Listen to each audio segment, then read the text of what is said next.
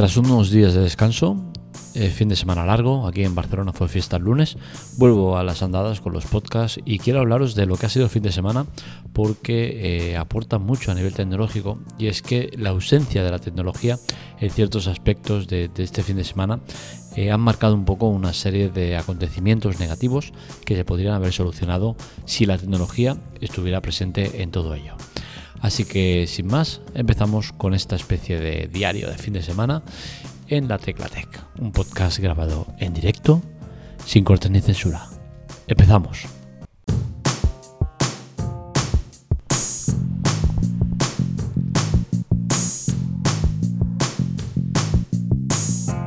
Quiero empezar con la experiencia que he vivido en el hotel y es que eh, pese al tiempo que han estado cerrados, porque han estado cerrados mucho tiempo, no han aprendido nada, parece ser, ¿no? Y, lo poco que se han adaptado, o al menos en el caso que, he vivido yo personalmente, pues deja claro que, no han hecho una adaptación correcta a la, situación que estamos de COVID. Eh, de, restricciones, de eh, contingencia en, aforo, de, toda una serie de cosas que, deberían haberse eh, usado para, durante esos seis meses, un año que han estado cerrados, se hubiesen adaptado de otra manera, ¿no? Y al final te das cuenta que se han adaptado poquísimo a la, situación que estamos, ¿no? Por ejemplo, a la hora de hacer el check-in, ¿cómo es posible que se monten colas al hacer el check-in? ¿Cómo es posible que sigamos anclados a tener que pagar en, recepción las tasas del hotel, que son 3 o 4 euros, me parece es un euro por, por, por cabeza, y que me parece criminal, ¿no? Que tengas que pagar unas tasas y que no esté introducido en el propio eh, pues, sistema de, pago cuando haces la reserva lo que sea, ¿no? Es increíble cómo eh, se ponen trabas a, hacer un check-in rápido que sería el llegar con tu móvil, todo el mundo tiene un móvil, eh, tener tu código QR o tu número de reserva, darlo y listo, punto. ¿Para qué más? ¿Para qué perder el tiempo con el tema de, escanear los DNIs. Hostia, es que, eh, es que por sistema de seguridad, por lo que quieras, perfecto. Oye, que tenemos DNIs electrónicos, que tenemos mm, eh, evoluciones tecnológicas que nos permiten hacer las cosas mucho más rápidas. ¿De verdad necesitas escanear mi DNI? No te vale con que eh, lo veas o con apuntar el DNI y que te salga en el sistema o cualquier cosa. ¿De verdad es necesario estar 10 minutos para hacer un check-in? Creo que es el primero de los puntos en los cuales vemos que la tecnología no se aplica adecuadamente. Los hoteles tienen un sistema precario pese al estar digitalizados. No están para nada eh, acertados a la hora de, de, eso, ¿no? De, permitir la entrada con todo eh, registrado previamente, que puede estar todo perfectamente registrado y que simplemente se tenga que validar que eres la persona, que eso con un simple vistazo de DNI se sabe, introduciéndolo en el sistema o cualquier historia. Pero esto de tener que hacer fotocopia, firmar el no sé qué, eh, es todo tan rocambolesco, no, no, no me gusta. Otro tema que me ha preocupado de los hoteles es el tema de las comidas, desayunos, cenas y demás. ¿Cómo es posible que se monten las peloteras que se llegan a montar Insisto, hablo desde la opinión del hotel que he estado, un cuatro estrellas, eh, pero no sé si está la tónica general de los hoteles, que no lo sé porque no he estado en muchos más durante este último año, pues sinceramente me preocupa. Porque en el que he estado, todo el maldito hall, que era enorme, plagado de gente haciendo cola interminable, hasta 45 minutos de cola para comer. No es normal. ¿Cómo se soluciona eso? Es complicado, lo entiendo, lo admito y, es cierto que es complicado solucionar este tema, pero de entrada, los desayunos es muy fácilmente solucionable. Desayuno para todos. La mayoría de gente ya tiene el desayuno incluido en, el tipo de, de, estancia que va a estar. Con la cual cosa, los pocos que te queden sin desayuno los puedes perfectamente eh, aliviar con eso de desayuno incluido. ¿Qué ganas con esto? Pues el no tener que ir con la maldita tarjeta de habitación, confirmando que es tu habitación, que te cojan, te busquen en la lista, te tachen y estés haciendo ese retraso de 10, 20, 30, 40, 50 segundos que se tarda en verificar que es la persona y que puedes pasar. Los hoteles pueden perfectamente asumir ese pequeño gasto de más que pueda suponer los clientes que no hayan cogido el desayuno incluido. Con el tema de las comidas y las cenas es más complicado. ¿Cómo lo solucionamos? Pues bien, eh, si tienes un todo incluido, o si tienes solo comida o cena incluida, pues es tan fácil como eh, el sistema informático que te otorgue un horario de cena o de comida. Pongamos que me toca pues el horario de 8 y media a 8.45. Pues oye, ese es mi horario y ese es mi tramo donde eh, tengo que ir a comer. Que me paso de ese tramo de horario porque mira, porque estaba fuera, porque eh, se me ha pasado, porque he llegado tarde, lo que sea, pues un pequeño retén que haya. ¿Vale? De yo que sé. Tienes el aforo de, eh, ponle 100 mesas, pues destinas cinco mesas a ese pequeño retén de gente que haya podido quedarse retrasada. Y oye, llegas en. Era mi horario, pero no he estado. Mira, queda una mesa de las cinco que hay para estos casos. No hay ninguna, te tienes que esperar a la siguiente franja horaria. Y así creo que al menos se aligera el tema de las largas colas. No creo que sea necesario ¿no? el montar esas peloteras de cola porque no son beneficiosas para nadie ni para el hotel, ni para nosotros mismos que estamos poniendo nuestra vida en juego, porque recordemos que estamos todavía en época de pandemia, que estamos en, época de ir con mucho cuidado, que los contagios siguen habiéndolos.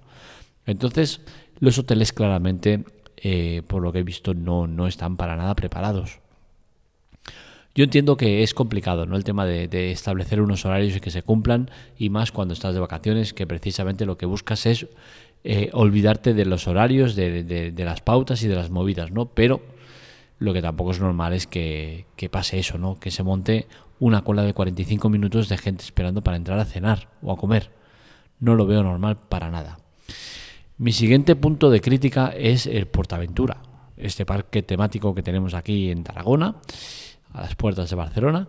Y es que eh, realmente lo que he vivido ahí, pues me deja claro que también necesita mucho de tecnología, Portaventura. Empezamos con el, tema de la entrada. Entrar en el parque ya suponen unas largas colas de media hora, 45 minutos, una hora para entrar. ¿Por qué se montan esos atascos? Pues bien, se montan porque Portaventura tiene una serie de descuentos, promociones y demás que suele usar el 90-95% de la gente que va al parque. No sabría decir el tanto por ciento de gente que, hay, que va con descuento, pero es, muy alto, enorme, seguro que es altísimo. Con la cual cosa, estamos ante una situación donde el que va a taquilla pues va con un descuento, con un 2x1, con una tarjeta del Colacao que le viene con un 2x1, con no sé qué, con no sé cuántos. Todo eso hay que validarlo, lo tienen que validar en taquilla. Tienen que revisarlo que sea correcto, que esté en, sistema, que esté validado, que sea que no esté caducado, que no sé qué, que no sé cuántos. Un montón de movidas que hacen que el acceder al parque con tu entrada pues te suponga, pues depende del caso, ¿no? Hay, hay casos que dos minutos, cinco, diez, depende. En nuestro caso, por ejemplo, teníamos la confirmación por parte de, del propio Portaventura eh, tres o cuatro días antes, eh, mediante un chat de estos de, Twitter o de no sé qué red social, eh, conforme que con, el carnet de, con la tarjeta de visa de la caixa, teníamos el 2 el 2 por 1 en entradas. Llegas al parque, oye, que con el 2 por 1 tenéis la, la entrada. No, esta información no sale en ningún sitio. Hostia, le enseñas el móvil. Oye, que es que mira, esto es la cuenta oficial de Portaventura y nos están confirmando que sí, que es así. Ostras, pues no, no me sale en ningún sistema tal, pero bueno, te vamos a intentar aplicar el no sé qué.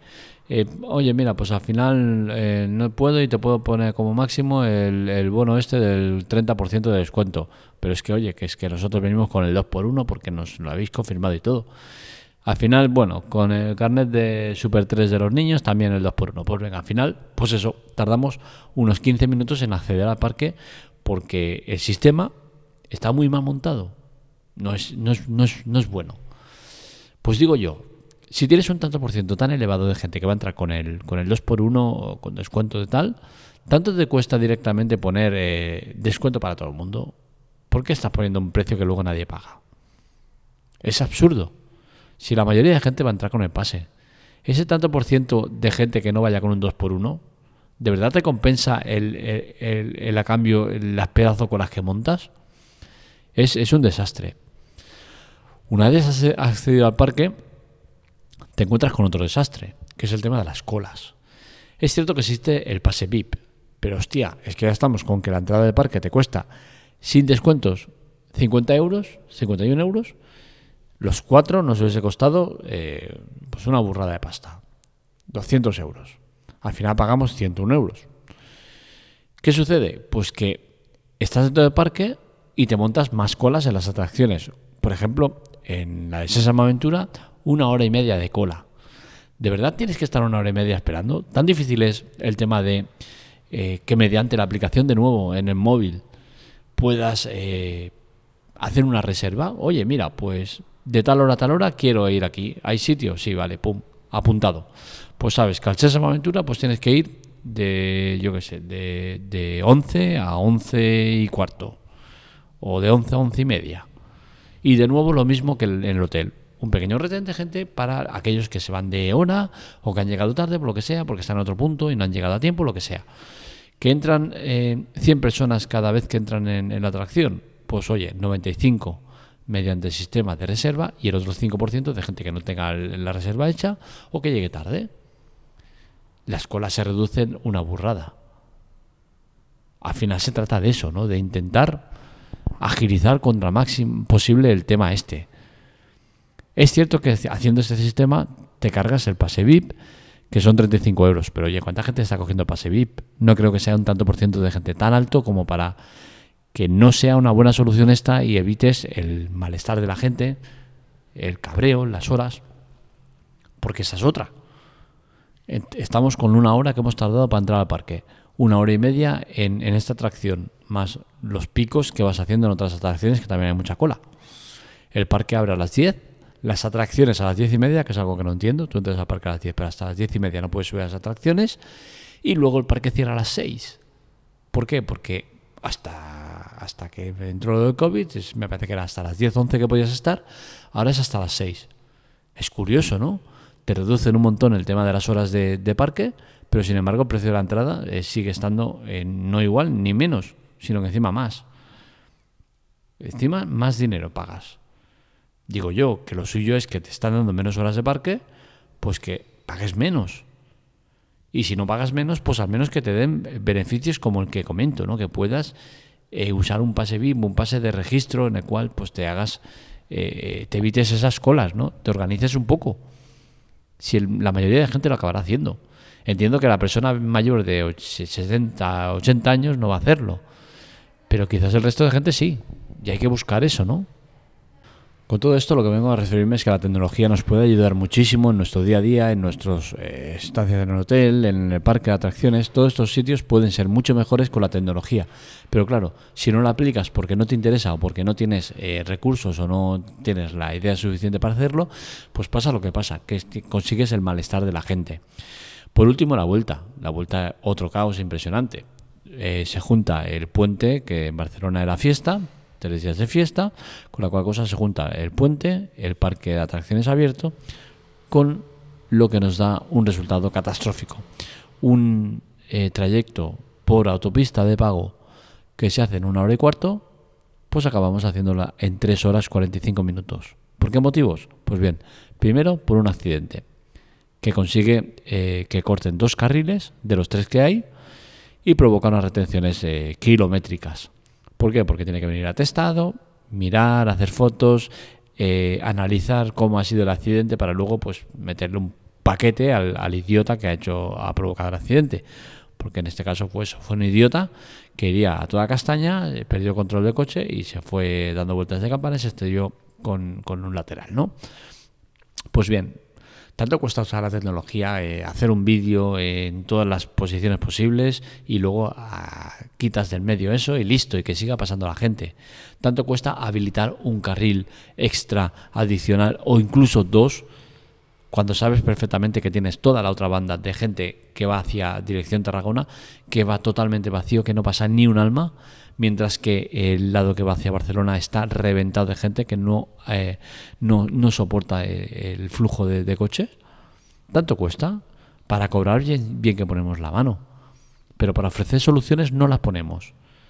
¿Tanto cuesta preparar las autopistas con ese carril adicional marcado con con, luces que se pueden encender en un momento dado, como hay, por ejemplo, en la autopista de Caste la autovía de Castelldefels, la cual tenemos eh, el carril eh, de la izquierda de las dos direcciones pues eh, está con el suelo unos agujeros donde, donde hay unas luces puestas. ¿Que hay follón que necesitas abrir un carril direccional? Pues oye, eh, desde la central enciende las luces y hasta te ahorras el tener que poner conos, conos que después algún idiota o estúpido o, poco hábil con el coche los acaba tirando, porque fue impresionante, cogí el carril adicional y, y, nunca había visto tal cantidad de conos tirados al suelo. Os podría decir que en un trayecto de 15-20 minutos que duró el carril adicional que pusieron, tarde, porque tardaron en ponerlo, porque tiene que pasar el camión con los conos y ir colocándolos, pues puedo asegurar que como mínimo vi 50 conos tirados. Conos que estaban por el medio de los otros carriles, pudiendo provocar accidentes, otros que estaban chafados, otros que estaban eh, movidos, una locura. ¿Tanto cuesta preparar las carreteras un poco? ¿Sabes que esa carretera, esa autopista, es eh, problemática en cuanto a tráfico?